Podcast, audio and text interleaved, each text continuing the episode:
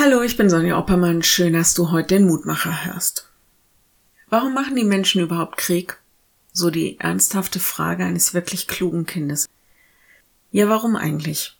Spontan habe ich so viele Gedanken im Kopf. Machtinteressen, Gewaltfantasien, Langeweile, was weiß ich. Eine wirkliche Antwort habe ich nicht.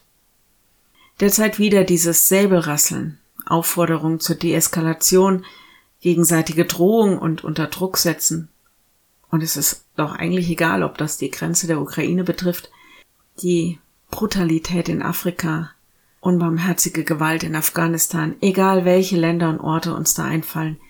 Krieg und Gewalt hinterlässt Traumata, Spuren und Verwundungen, unsagbares Leid. Die Traumata des Zweiten Weltkrieges hängen jetzt noch über Kind und Kindeskindern.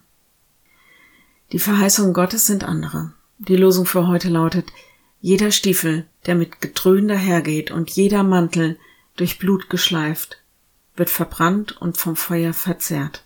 Jesaja 9, Vers 4. Es geht nicht einfach nur um Antikriegsparolen und Deeskalationspolitik.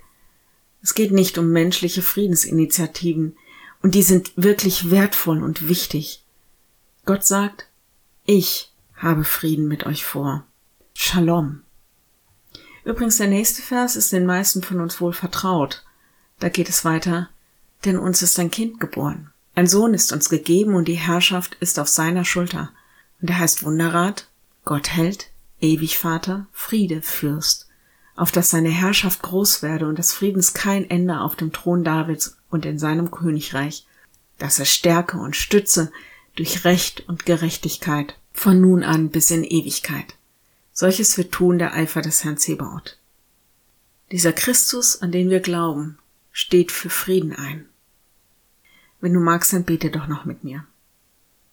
Herr, sollten wir Menschen nichts gelernt haben aus all dem blutigen Gemetzel der Vergangenheit? Wir klagen dir die Brutalität und die Gewalt, die Bereitschaft, Krieg anzuzünden. Wir klagen dir das Unrecht und die Unbarmherzigkeit. Lass uns mutig sein und für Frieden und Gerechtigkeit einstehen und werben. Hilf uns den kommenden Generationen Wert und Würde eines jeden Menschen zu vermitteln. Hilf uns zu denken und zu handeln. Herr, wir bitten dich für die Machthaber dieser Welt, dass du ihre Herzen bewegst, dass sie sich ihrer Verantwortung bewusst sind, dass ihre Herzen sich dem Frieden zuwenden und dass nicht die Machtinteressen allein sie im Griff haben.